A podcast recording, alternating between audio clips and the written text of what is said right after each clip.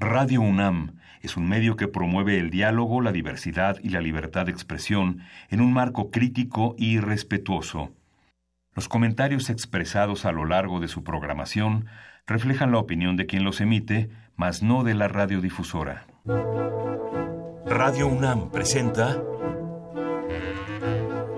Al compás de la letra. Al compás de la letra. Un programa conducido por María Ángeles Comezaña.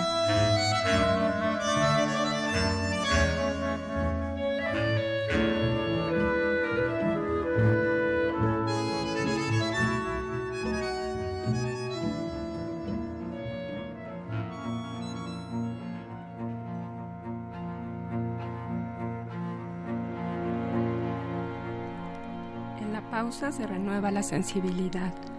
Procura evitarla antes de que acabe de pasar. Prefiere la pausa tibia, azulada, la que aparece en cada cambio de estación, la de la levedad del pliegue, la que embosca el precipicio. A la pausa hay que sacudirle el polvo del antes y evitar que anuncie lo que vendrá.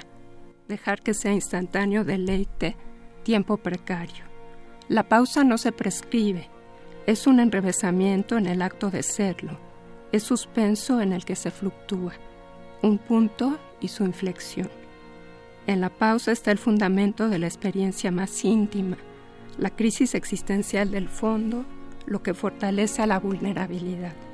La pausa es tradición, elogio, archivo, la pausa es rincón.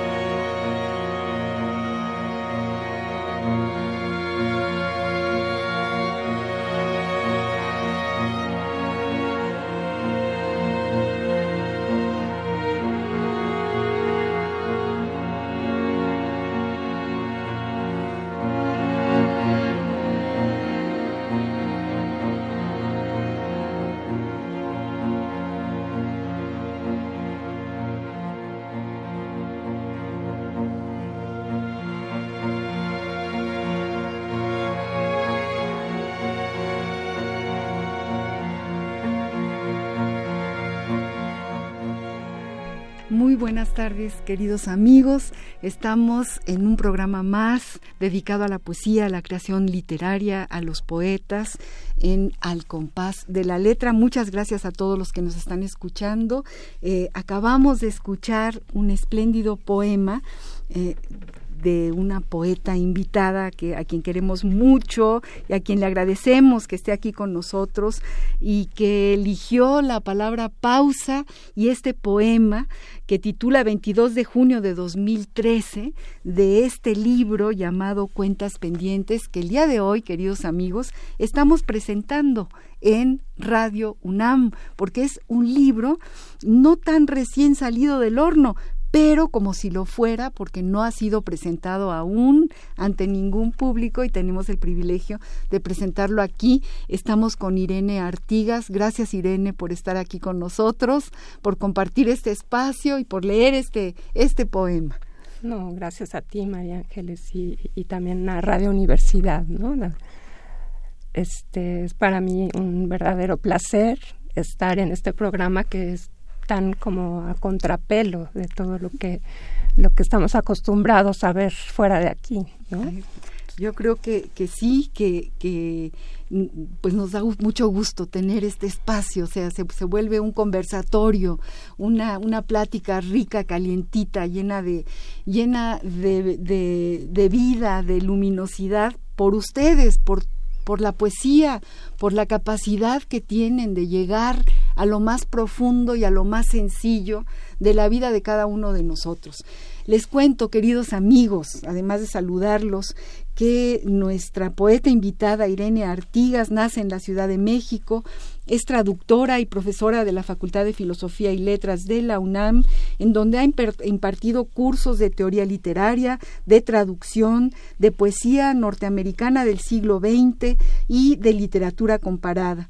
Tiene varias publicaciones en distintas revistas. Algunas de ellas son El aguijón de lo posible, reflexiones en torno a la éfrasis y la fotografía.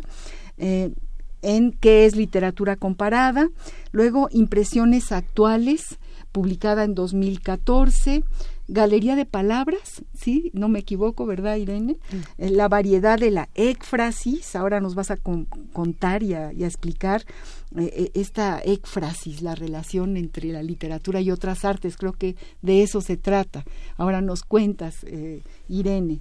Bueno, se ha dedicado también a la fotografía, tiene ensayos mm, el, de lo borroso, fotografía y alegoría en, en Benjamin, en Walter Benjamin, dirección múltiple y entre actos, entre artes, éfrasis e intermedialidad y muchas otras cosas como investigadora de la, de la Facultad de Filosofía y Letras de la UNAM, eh, a las que ella se ha dedicado recientemente, participó en la traducción de varios poemas en una antología llamada Huesos de Jilguero de Janet Frame, una poeta norteamericana. Este libro se publicó, eh, lo publicó la, Universidad de Jalapa, la Universidad Veracruzana en, Jalapa. Bueno, nuevamente le damos la bienvenida y eh, como ustedes se pueden imaginar, este programa eh, siempre va por una ruta, la ruta de una palabra que cada uno de los invitados elige y nuestra querida Irene Artigas eligió la palabra pausa y por eso leyó este poema eh, que tiene que ver con la pausa es tradición, elogio, archivo, la pausa es rincón. Es verdaderamente una sorpresa leer tu poesía, Irene y una sorpresa porque nos vas llevando de un paisaje a otro eh, en, el laberinto del significado de las palabras eh, vamos encontrando luminosidades verdaderamente muy asombrosas. Y yo te pregunto por qué la palabra pausa eh, por qué esta ruta por qué elegiste esta palabra para este programa Sí, yo también me pregunto a veces por qué le habré dicho a, a María Ángeles la palabra pausa, ¿no? Estaba, estaba viendo todas las palabras maravillosas de las que ya han hablado en los programas anteriores y, yo decía, ay, esa me gustaba a mí, ¿no? Esa me gustaba a mí. Entonces dije, bueno, a ver, ¿qué, qué si pienso en otras palabras que tienen que ver con, con lo que escribí en ese libro, pues la pausa quedaba como perfecta, ¿no? Tú estabas un poco sorprendida del título de lo que acabo de leer, que es el 22 de junio de 2013. Si se fijan, es como el periodo de vacaciones de, de, de las clases, ¿no? Entonces son esas pausas a las que me estoy refiriendo, ¿no? Son qué, qué ocurre cuando de repente tienes una inercia y pasa algo que te detiene a veces eres tú la que te, te, tienes que detener, ¿no? Como decir qué estoy haciendo, no, no dejar que te lleve la corriente y, y ver qué pasa justo en esos momentos. Entonces la pausa es eso, pero es muchas cosas más. Tú, por ejemplo, ahora que hablábamos antes, hablabas de cuántas pausas antes de escribir cada palabra. ¿no? y, yo pensaba también que es que escribir una palabra ya es una pausa. Exacto. ¿no? Pensaba también en estas pausas que que son como lo contrario, como las pausas que te llevan hacia donde no quieres ir. Tú tienes la mente supuestamente muy centrada en algo y de repente se atraviesa cualquier otra cosa que te hace detenerte e irte por otros caminos. Entonces, esa es un poco la pausa a la que, a la que yo me refería. Y creo que tiene además mucho que ver con muchas de las cosas que están escritas en, en, este libro que, que, tenemos aquí. Sí, sí, sí, sí, y, es, eh, en fin, yo pienso que la poesía es una pausa, tanto para el que lee el poema como para el que la escribe. Yo creo que cada poema tiene que haber sido el resultado de, quedarse quieto. Hablábamos el otro día del poema, del poemario de Antonio del Toro, el quieto, ¿no? Y cómo en esta especie de necesidad contemplativa se, puede eh, producir eh, esa chispa que te hace que escribas, ¿no? Que, te hace que escribas un poema. Y es una manera así de detenerse. Por eso es tan importante la poesía, precisamente porque en esta vorágine eh, contemporánea que, que, nos obliga a vivir en, en, tiempos eh, casi, casi terroríficos, ¿no? En donde no hay pausas, sino todo va a, a contrapelo y no hay pausas, ¿no? De pronto, detenerse a leer un poema es hacer una pausa y, darse un, un, respiro. Vamos a ver qué dicen los diccionarios de esta palabra y a ver qué podemos comentar. Queridos amigos, estamos con Irene Artigas en nuestro programa dedicado a la poesía.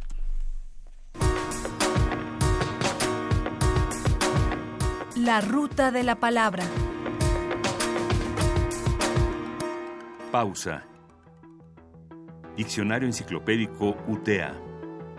Pausa, del latín pausa, breve interrupción del movimiento, acción o ejercicio.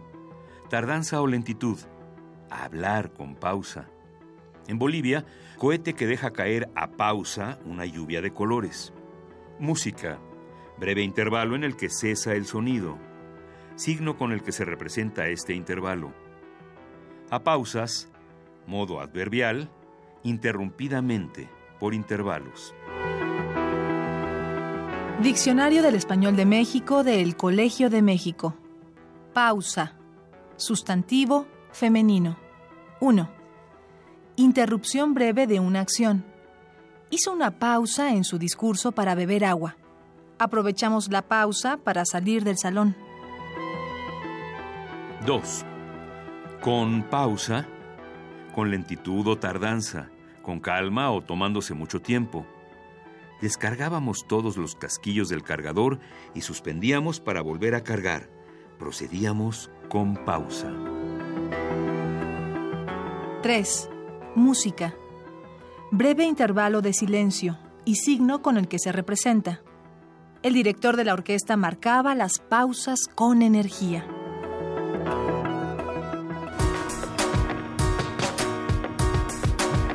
La ruta de la palabra.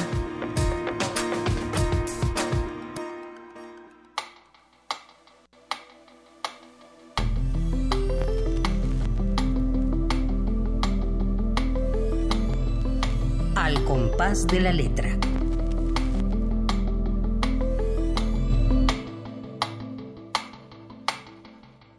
Bueno, estuvo estuvo bien esta estas definiciones. De repente eh, hay quien dice que los diccionarios son como los cementerios de las palabras. Yo creo que no dependiendo de quién los haga no eh, la primera la primera definición de este antiguo diccionario UTEA mm, te, te comentaba me lleva a, recordar a mi padre, a mi padre que, ya falleció y que, y que compró cuando yo era una niña a plazos eh, los tomos oscuros del diccionario UTEA y ahí están y, ya casi no los, los utilizo y realmente la definición del UTEA pues eh, eh, es sorprendente, ¿no? Lo que, lo que nos dice el UTEA en relación a, a, lo que nos dice el diccionario del Colegio de México de la palabra pausa, ¿no? Toda esta eh, tardanza o lentitud, hablar con pausa y luego esto de Bolivia, en Bolivia, cohete que deja caer a pausa una lluvia de colores, me parece poético. Así, es casi un poema. y es casi un poema. Y luego en el diccionario del español nos, nos, remite, pues claro que a la música, ¿no? En la escaleta que hacemos aquí en Radio UNAM para cada uno de los programas, eh, cada vez que queremos meter música le decimos pausa musical. Entonces, bueno, las pausas, eh, nos diría Julio Estrada, son muy importantes para crear música y para hacer música. Pero yo no quiero eh, hablar más, lo que quiero es que nuestros amigos, nuestros radioescuchas, quienes están ahorita pendientes de lo que tú vas a leer, escuchen tu poesía, sigan escuchando. Eh, tu, maravilloso libro, nos cuentes cómo haces poesía, llega a ti? ¿Qué, es lo que va detonando esta necesidad de entrar dentro de ti misma, hacerte todas estas preguntas? Quiero decirles amigos que Irene Artigas en este libro maravilloso, Cuentas Pendientes, abro un paréntesis, nos ha traído cuatro libros para regalar y en este paréntesis les cuento que si llaman al 55 23 54 12 o 55 23 76 82 van a ganarse alguno de estos cuatro libros preciosos. Además son es una edición bellísima que se llama Cuentas Pendientes y del que estamos hablando en este momento. Y para todos aquellos que quieran participar y decirle algo a Irene Artigas o al diccionario o a lo que estamos platicando, pueden ya sea llamarnos, que nos encantaría, o mandarnos eh, por Facebook Radio UNAM o Twitter arroba Radio UNAM alguna de las cosas que ustedes piensen en relación a estos temas. Cuéntanos, Irene, ¿qué es lo que detona esta necesidad para ti de escribir este libro y de escribir poesía? Pues casi cualquier cosa, ¿no? este libro lo fui haciendo a partir de, de lo que iba apareciendo en el camino. Entonces a veces alguna foto y era sobre una foto, pues escribir algo. A veces, muchas veces lo que iba leyendo, ¿no? Entonces pueden, casi hacer como una especie de rastreo de, mis lecturas. Em, traté de que fuera como una cosa libre, ¿no? De realmente que no hubiera algo que me estuviera eh, forzando o ciñendo a hacer cosas. Era como mi pausa, ¿no? Estaba como la vida y aparte eh, esto que iba escribiendo, esta pausa que me iba dando, que, que iba terminando con la inercia, ¿no? Entonces, varios de los, de los poemas que hay aquí, eh, te, voy a decir que a veces me digo poemas, ¿no? Me gusta más pensar en una cosa de escritura, ¿no? Como de urgencia de, de sacar.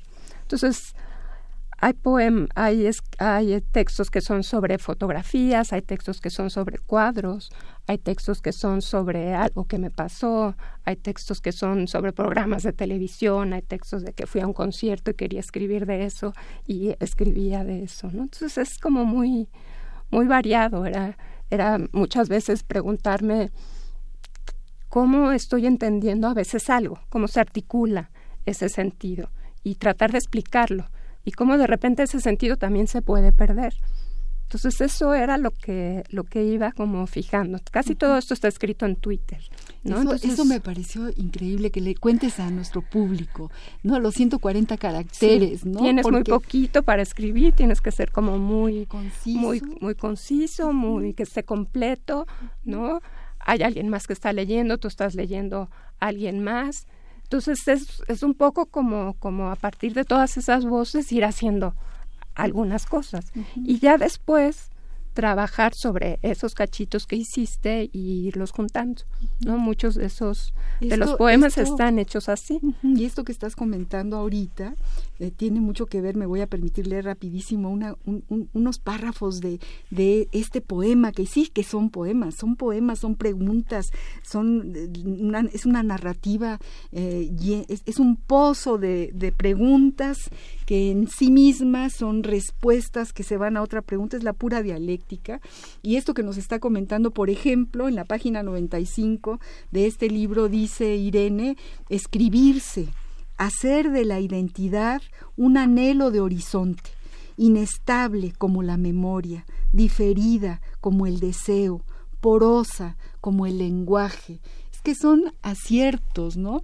Esto es justamente como este motor que te va llevando a, a estar día a día en, en pues en, en cada detalle, en cada rincón.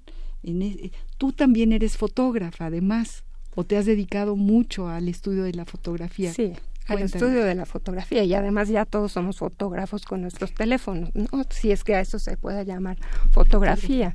Pero es que eso yo siento que sí está haciendo algo con la forma de, percibir el mundo, ¿no? No es ese, ese, eso que tienes que absolutamente, y aquí me voy a, a, a este, a ir contra la palabra que escogí, ¿no? No es que tengas que detener el universo para entonces tomar una foto, sino que tú, el universo puede seguir avanzando y tú aprietas el botón y ya parece que lo detuviste. Y eso nos ha enseñado a ver las cosas de muy diferente forma como las estábamos viendo.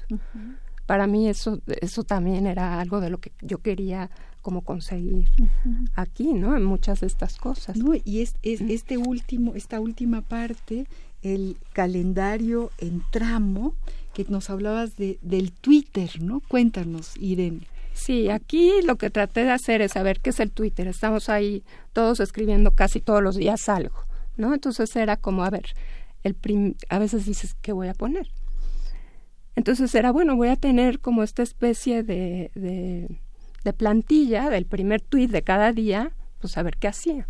Y entonces fue, a ver, vamos a ver, casi como los almanaques, casi como los cal bueno, como los calendarios, por, eso es un por eso es un calendario. Y dio la casualidad además de que empezó justo el 28 de agosto, que es el día de San Agustín, que es el patrono del pueblo donde yo vivo. Yo vivo en, en este en, en el barrio del Niño Jesús. Entonces, pues no era cualquier día, ¿no? Y era era también marcaba como esa fecha en que llegamos a vivir a donde vivimos. Entonces, bueno, ya estaba el primer la primera entrada.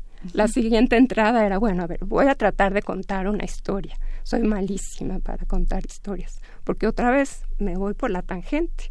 ¿no? Siempre hay algo que se atraviesa, que me parece más, más interesante y se me olvida que iba a contar algo. Y esto es lo que fui haciendo ahí. Entonces, por ejemplo, la tercera entrada me equivoqué de mes, o sea, 30 de junio, y ya media hora para pensar los caracteres que faltaban y de repente es, pero si no estamos en junio, pero si estamos en, en agosto, ¿no? El siguiente día se muere Seamus Heaney, que es como mi poeta de cabecera, entonces también era, híjole, voy a dejar un poco como ese registro. Entonces, por ejemplo, el 31 de agosto es escribe en la oscuridad, lee tu destino como un eco, vuelve a sembrar, trasplanta el nogal a otro silencio, son paráfrasis de muchos de los poemas de él.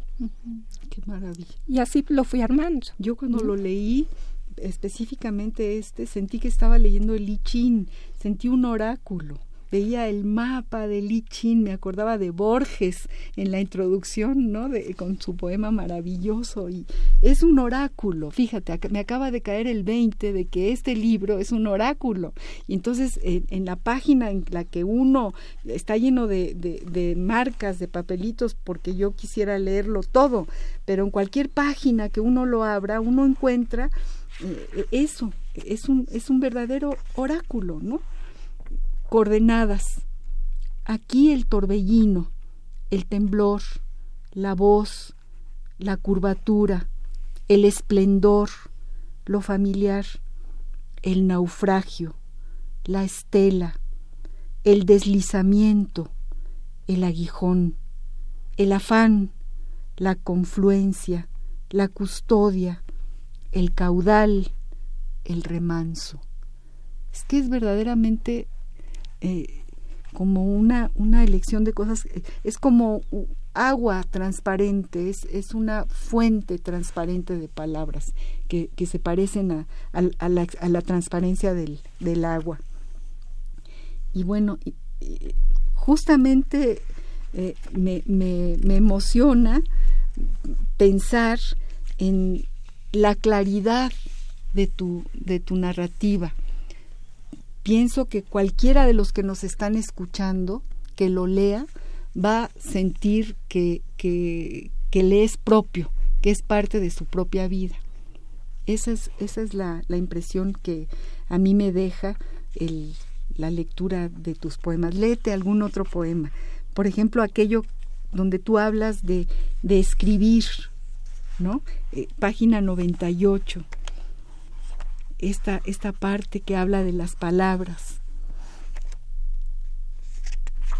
Todo ese. O bueno, yo, yo lo tengo aquí 98 en, en esta partecita, uno de los, a ver, uno de los. Sí, este es un poema grande que se llama Palabras y que tiene un epígrafe de Rafael Alberti que dice alguien detrás a tu espalda tapándote los ojos con palabras detrás de ti sin cuerpo sin alma eso, eso es Rafael Alberti. Entonces, el principio y alguno de estos otros. Bueno, entonces, cada palabra es una vida secreta, una bisagra entre diferentes dimensiones de lo real. Existen palabras para desdoblar, para ver el rostro que solo en el espejo podemos ver como reflejos, como reflexiones, como distorsiones. Hay palabras heladas para zambullirse, de agua exquisita. Hay palabras nuevas para hablar a solas, para surcar el mundo, para que llueva, llueva, constante. Hay palabras para multiplicar luminosidades, para percibir las complejidades del mundo, para el horror y para concentrar las peculiaridades de lo que resuena en él. Y luego creo que me salto otras partes, ¿no? ¿Qué, palabras son las que te harán decir lo que no querías decir? ¿Cuáles te manejarán? ¿Con cuáles tropezarás contra los otros? ¿Qué palabras son las que nunca te alcanzan? ¿Cuáles dejarás de pronunciar para guardárselas a alguien más? ¿Qué palabras te unirán suave, irremediablemente, a otro? Esto es fantástico, es verdaderamente fantástico. Y luego terminas la palabra onix es un tablero para chasquear letras, que además también tiene que ver con la musicalidad de las palabras. La palabra amasijo renace como polvo en cada lengua. La palabra descarrilamiento obliga a cambiar de dirección. La palabra fosa exhala el aire que nos hunde. La palabra vulnerabilidad se da a otro como armadura. La palabra restauración siempre es provisional. La palabra única, sin adornos, suficiente. Es, es como un dibujo, como, como una espiral, ¿no? Es, es una maravilla. Tenemos una sección en este programa que no nos queremos saltar, que tiene que ver con escribir cartas.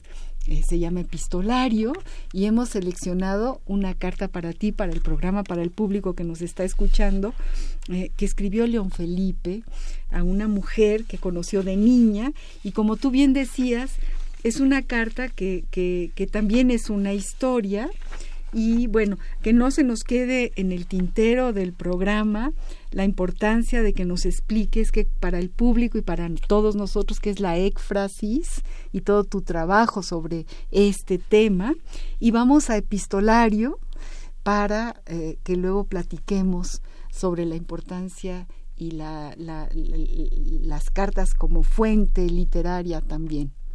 Vamos a epistolario. Epistolario. Domicilio conocido. Domicilio conocido.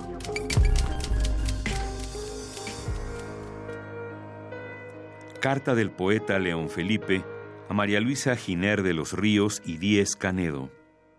México, agosto de 1955. María Luisa Giner de los Ríos y Díez Canedo. Mi querida y vieja amiga, ¿Cómo pasan los años? ¿Quién te ha visto y quién te ve?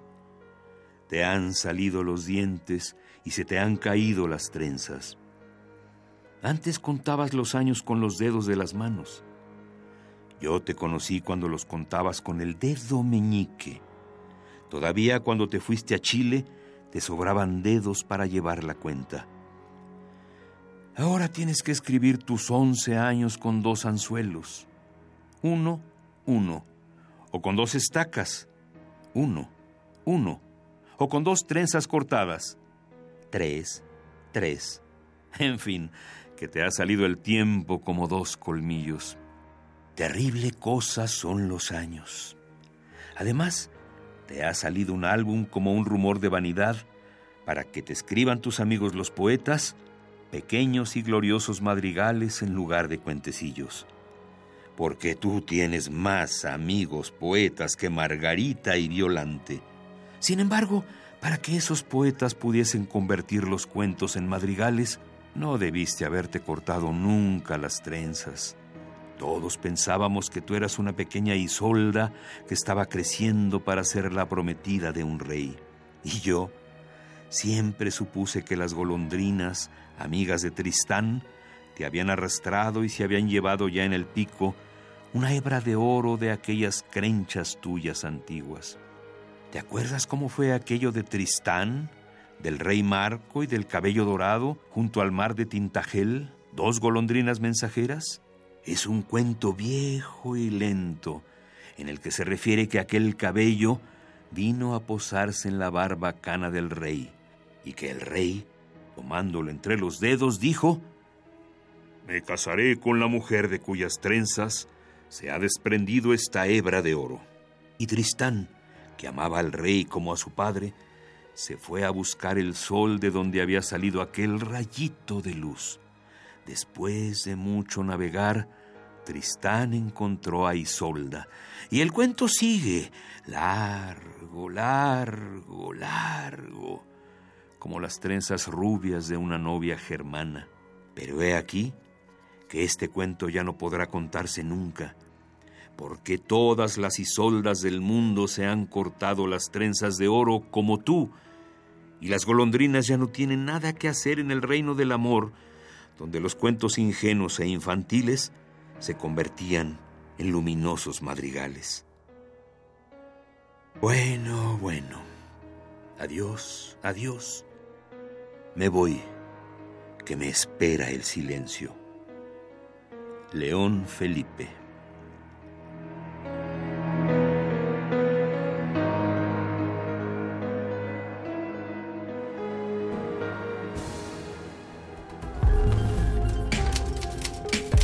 Epistolario.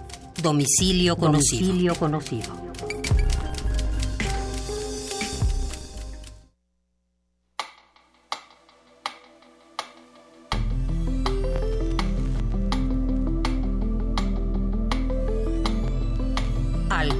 De la letra.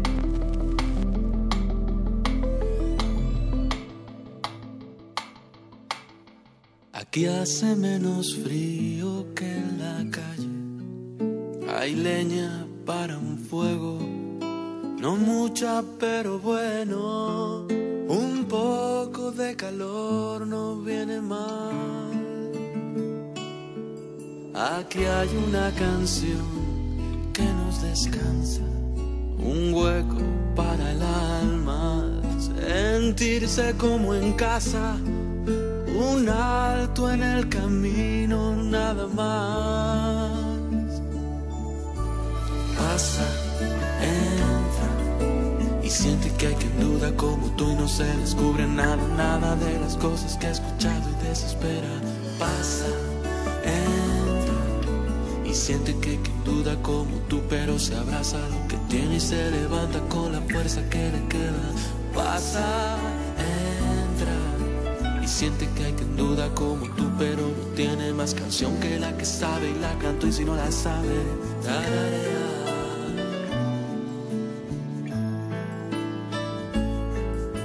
Aquí hace menos frío que en la calle, los labios para beso, oídos para un sueño, la brisa que precisa tu dolor.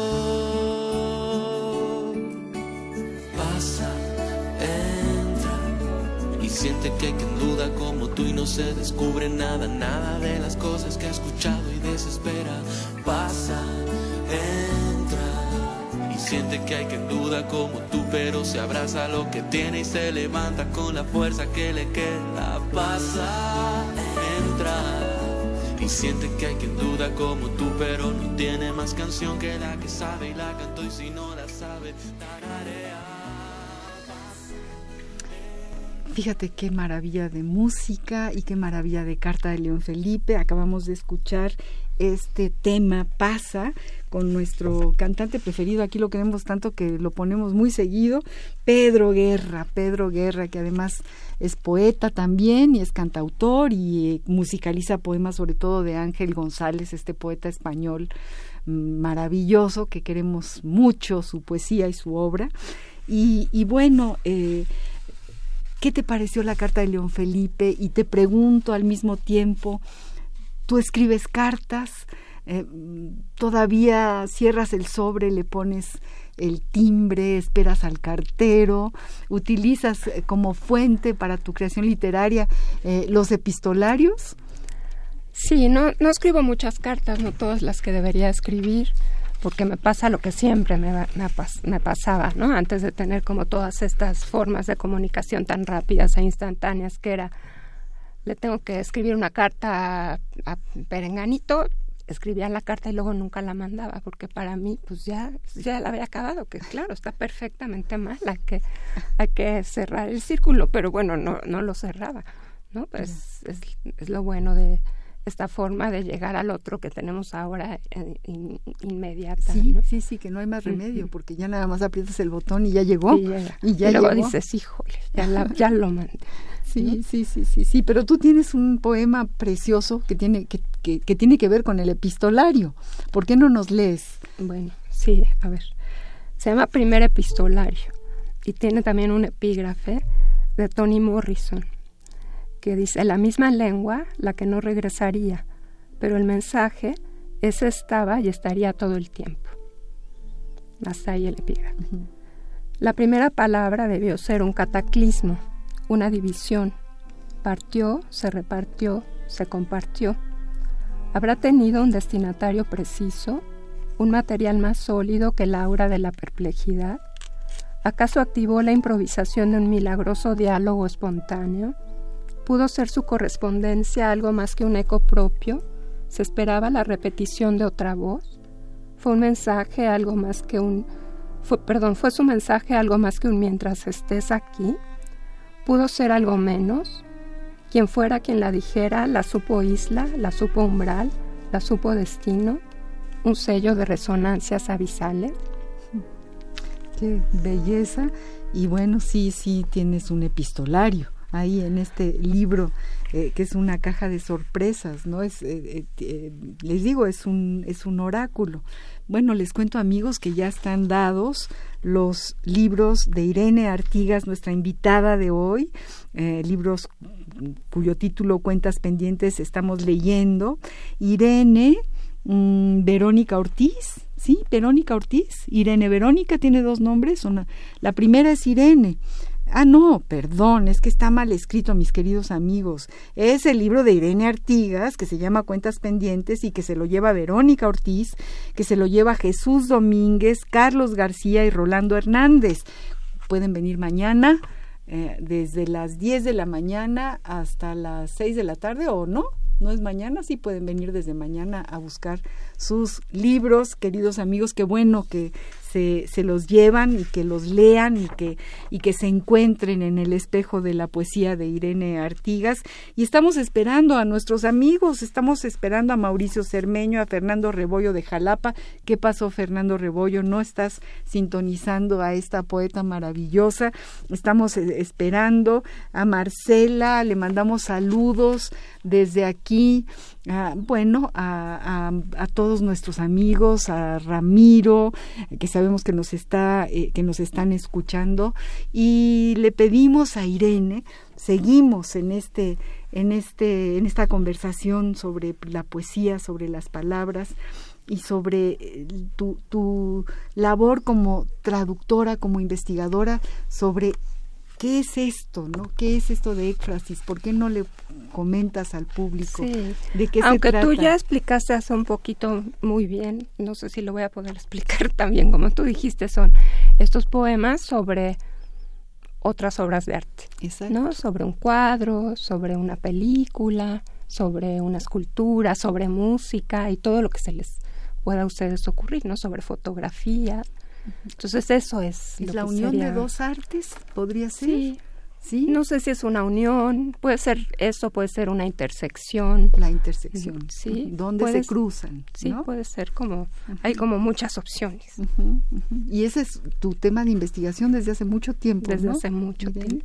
No me puedo liberar de la éfrasis. De la, de la éfrasis. Ni la éfrasis se puede liberar de ti, seguramente. Por aquí tenía yo eh, el repaso de, tú como tu labor como traductora, ¿no?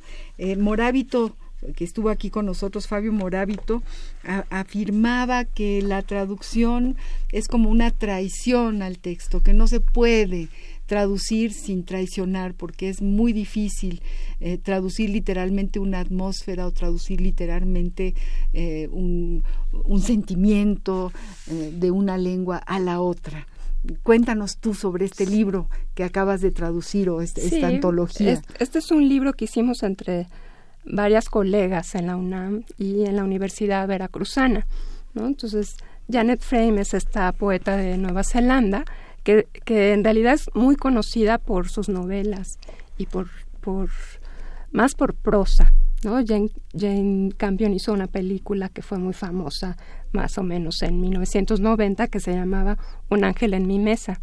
Entonces, eh, Janet Frame estuvo siempre como, como al margen, ¿no? Vivió un, tiempo encerrada en un manicomio porque pensaban que, que, estaba completamente loca y lo que la salvó fue escribir. Entonces, eh, no solo escribía prosa, que es lo que mal que bien pudo ir como publicando y por lo que se le reconoció, sino escribía poesía, pero ella misma pensaba que su poesía no valía demasiado. ¿no? Entonces nos juntamos varias, varias colegas. A mí me gusta mucho trabajar con otras personas, ¿no? y, y, escogimos cada quien los poemas que nos gustaba, los tradujimos juntas y pudimos sacar este libro.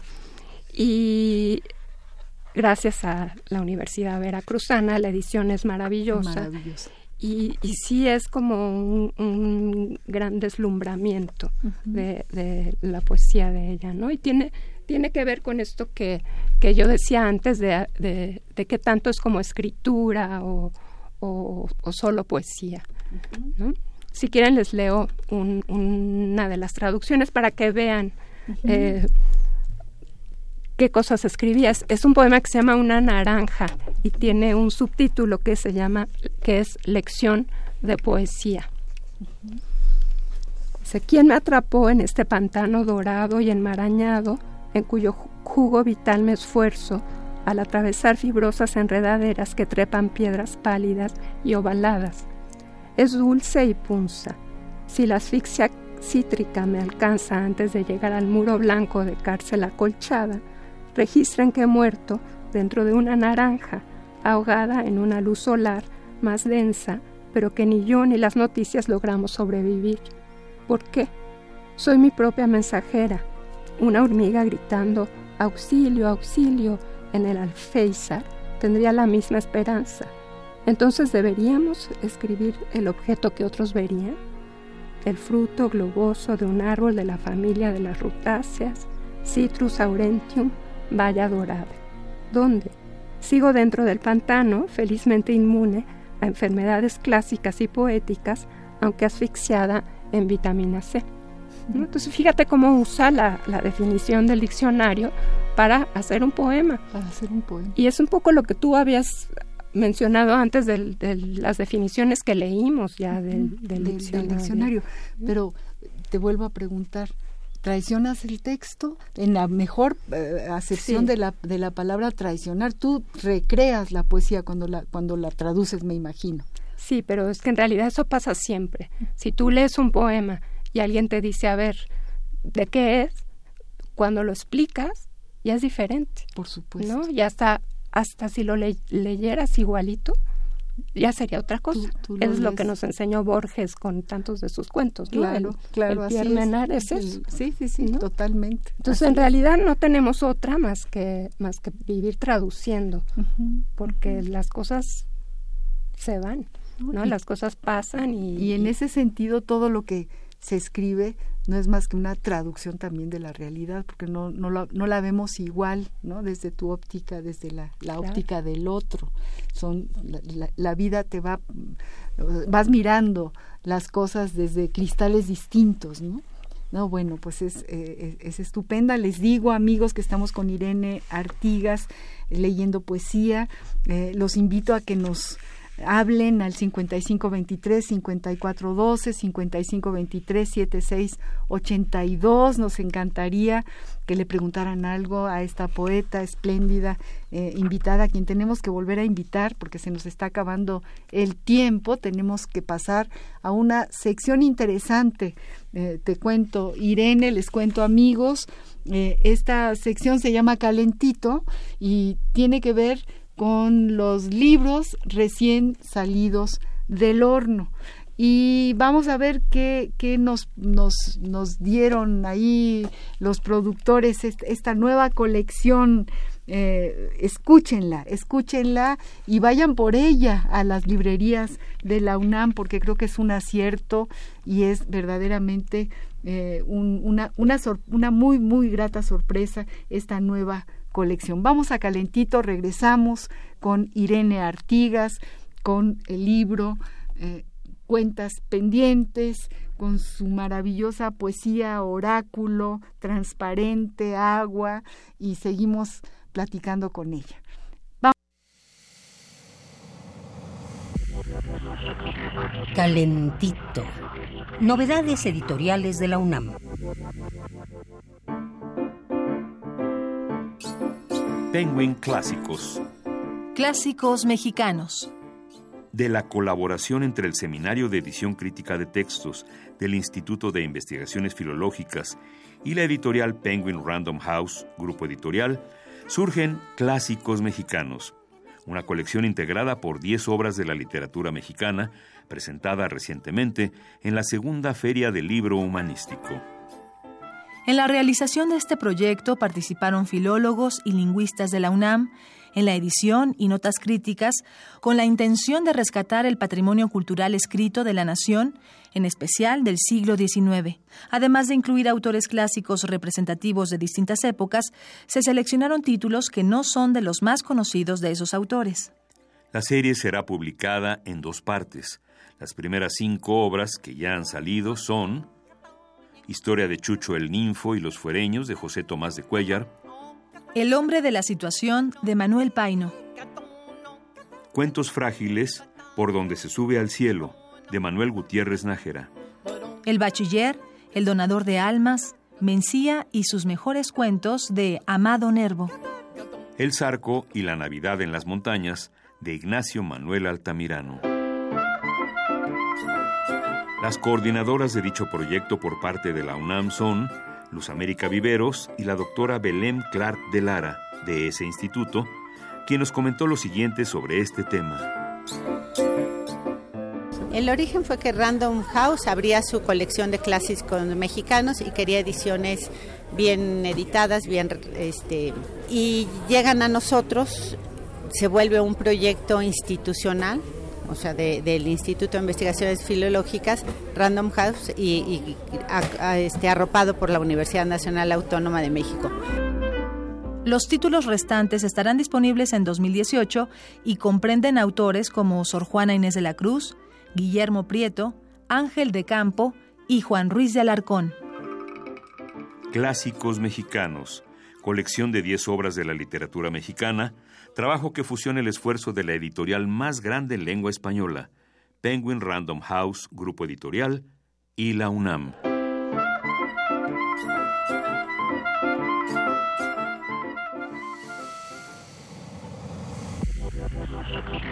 Calentito. Novedades editoriales de la UNAM. Queridos amigos, regresamos al compás de la letra con la poeta Irene Artigas, esta magnífica narradora, poeta, eh, ya les digo, su libro es como un oráculo.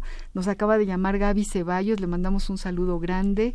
Me, nos dice, podrían repetir el título del libro de la poeta porque ella no se lo ganó. El libro se llama Cuentas Pendientes.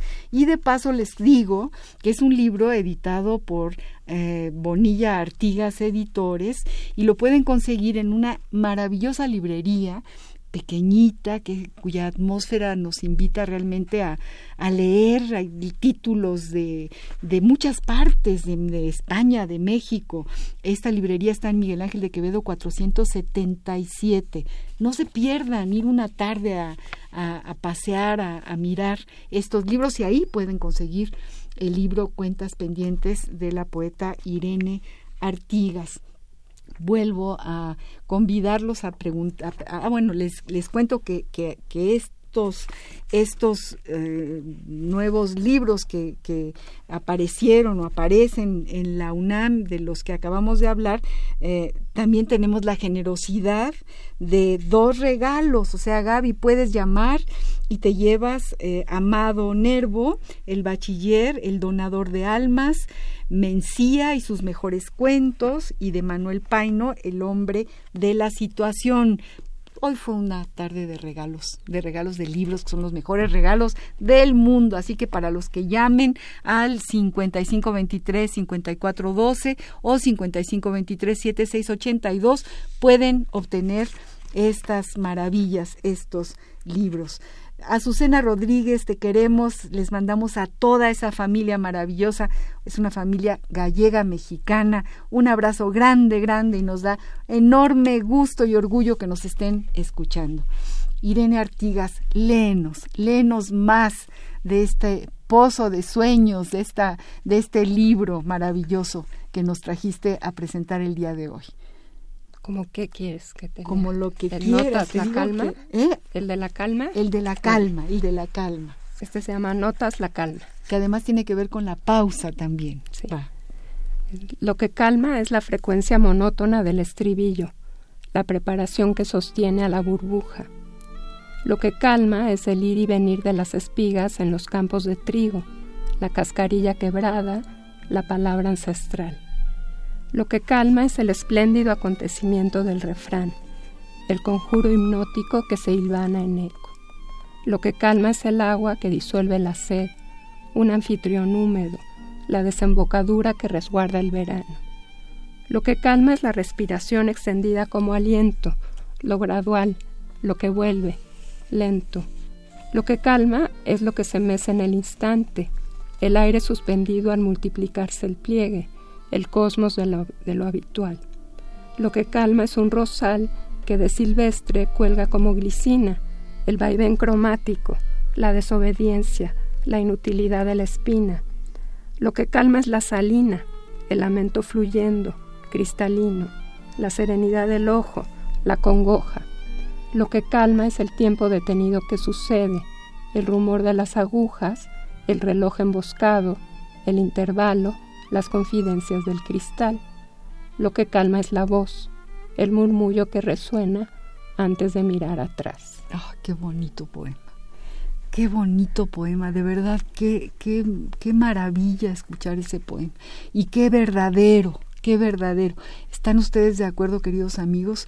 Todo eso es lo que calma, lo que calma. Aquí dice Irene en este poema que se llama Al tiempo, con un epígrafe de Simus Haney. Perdón, fue más sonambulismo que espasmo, aunque fuera un tiempo en el que los tiempos eran también espasmo.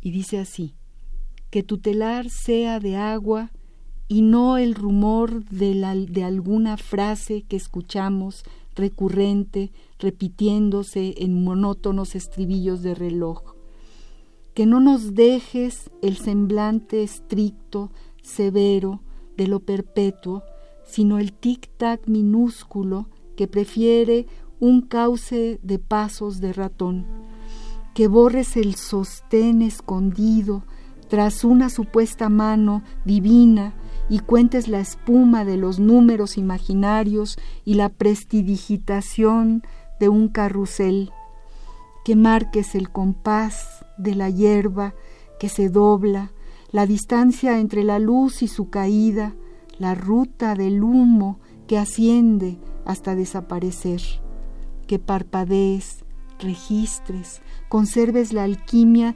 titilante de algunos harapos de sol y no el capricho ingobernable de su totalidad, que abandones la eternidad perezosa y te guardes en la inercia intermitente de un palpitar real. Ay, qué bonitos poemas. Estamos, pues que a tres minutos, por ahí nos ponen unos pizarrones que nos duelen. Estamos a tres minutos de terminar nuestro programa. Hay que estirar esos tres minutos, eh, Irene, y leerte, queridos amigos, Irene Artigas, esta espléndida poeta, nos regala un libro de, bueno, nos regaló cuatro, pues, pero no- nos, nos ha traído a estas bocinas un libro de 114 páginas que incluye al universo entero. Y tienes ahí algo que nos vas a leer, ¿verdad, Irene? Si quieren, traigo otro poema, pero este no está ahí. Bueno, vamos a que leer. también tiene que ver con, con la lentitud. Se llama Muro Nómada. Herrumbre de la paciencia, la tortuga es arado de la tierra. Lento el paso, lento el nudo, la tortuga lenta, fértil la tierra. La tortuga se muda, carga un tambor de sedimentos de río en donde refugia la trascendencia.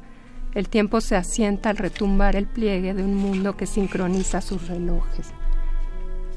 Geografía en trance, centro de gravedad, lapso instalado, la tortuga acarrea silogismos de espacio. Llega porque contempla fija el corredor que la deshace letra a letra hasta el agua. Archivo itinerante, montaña portátil, muestrario de relato, la tortuga lleva consigo la fatiga de quien no se quita un peso de encima. Encarna inaudita la ensoñación de las piedras. Ah, qué bonito. Bueno, queridos amigos, ya se acabó nuestro tiempo al compás de la letra, que le queda un minuto al compás de la letra. Bueno, ya, ya tenemos eh, eh, dados los dos regalos.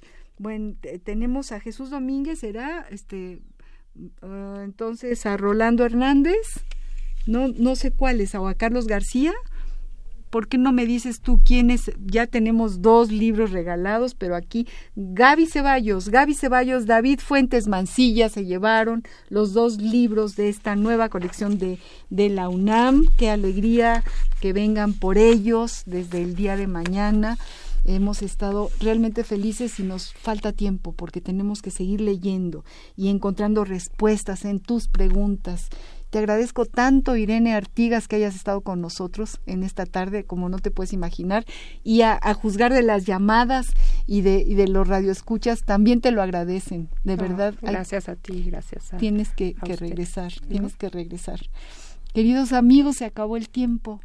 Eh, al compás de la letra, esta pausa que hemos hecho la tarde de hoy ya se nos fue como, como agua. Y bueno, los invitamos a seguir sintonizando Radio UNAM, a estar con nosotros. Eh, por ahí se llevaron mi, mi, acordeón, pero bueno, si mi memoria no me falla, yo le agradezco desde luego a Agustín Mulia en los controles técnicos, a Marianita Mondragón y a Leonel Quintero como asistentes de producción y desde luego a Baltasar Domínguez, que es nuestro HH productor y a todos ustedes, gracias por escucharnos, gracias Irene, muy buenas tardes y sigan leyendo poesía porque es muy, muy importante para, la, para, para sobrevivir. Gracias a todos, gracias Irene.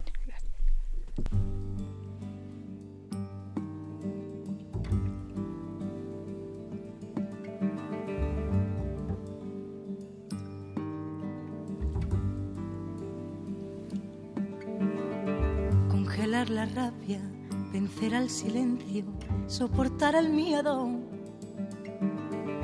aflojar la cuerda, ansiar el consuelo, decir adiós, gritarle al pasado y a los malos años, saltando los charcos.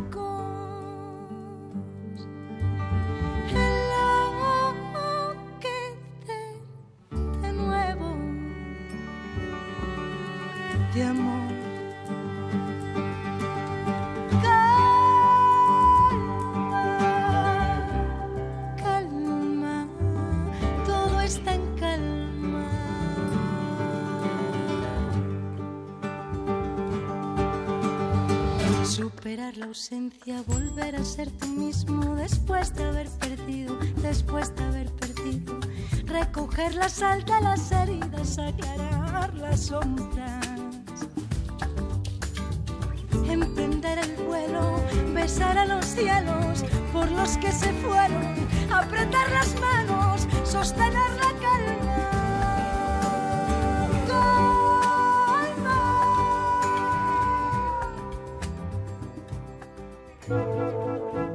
Radio UNAM presentó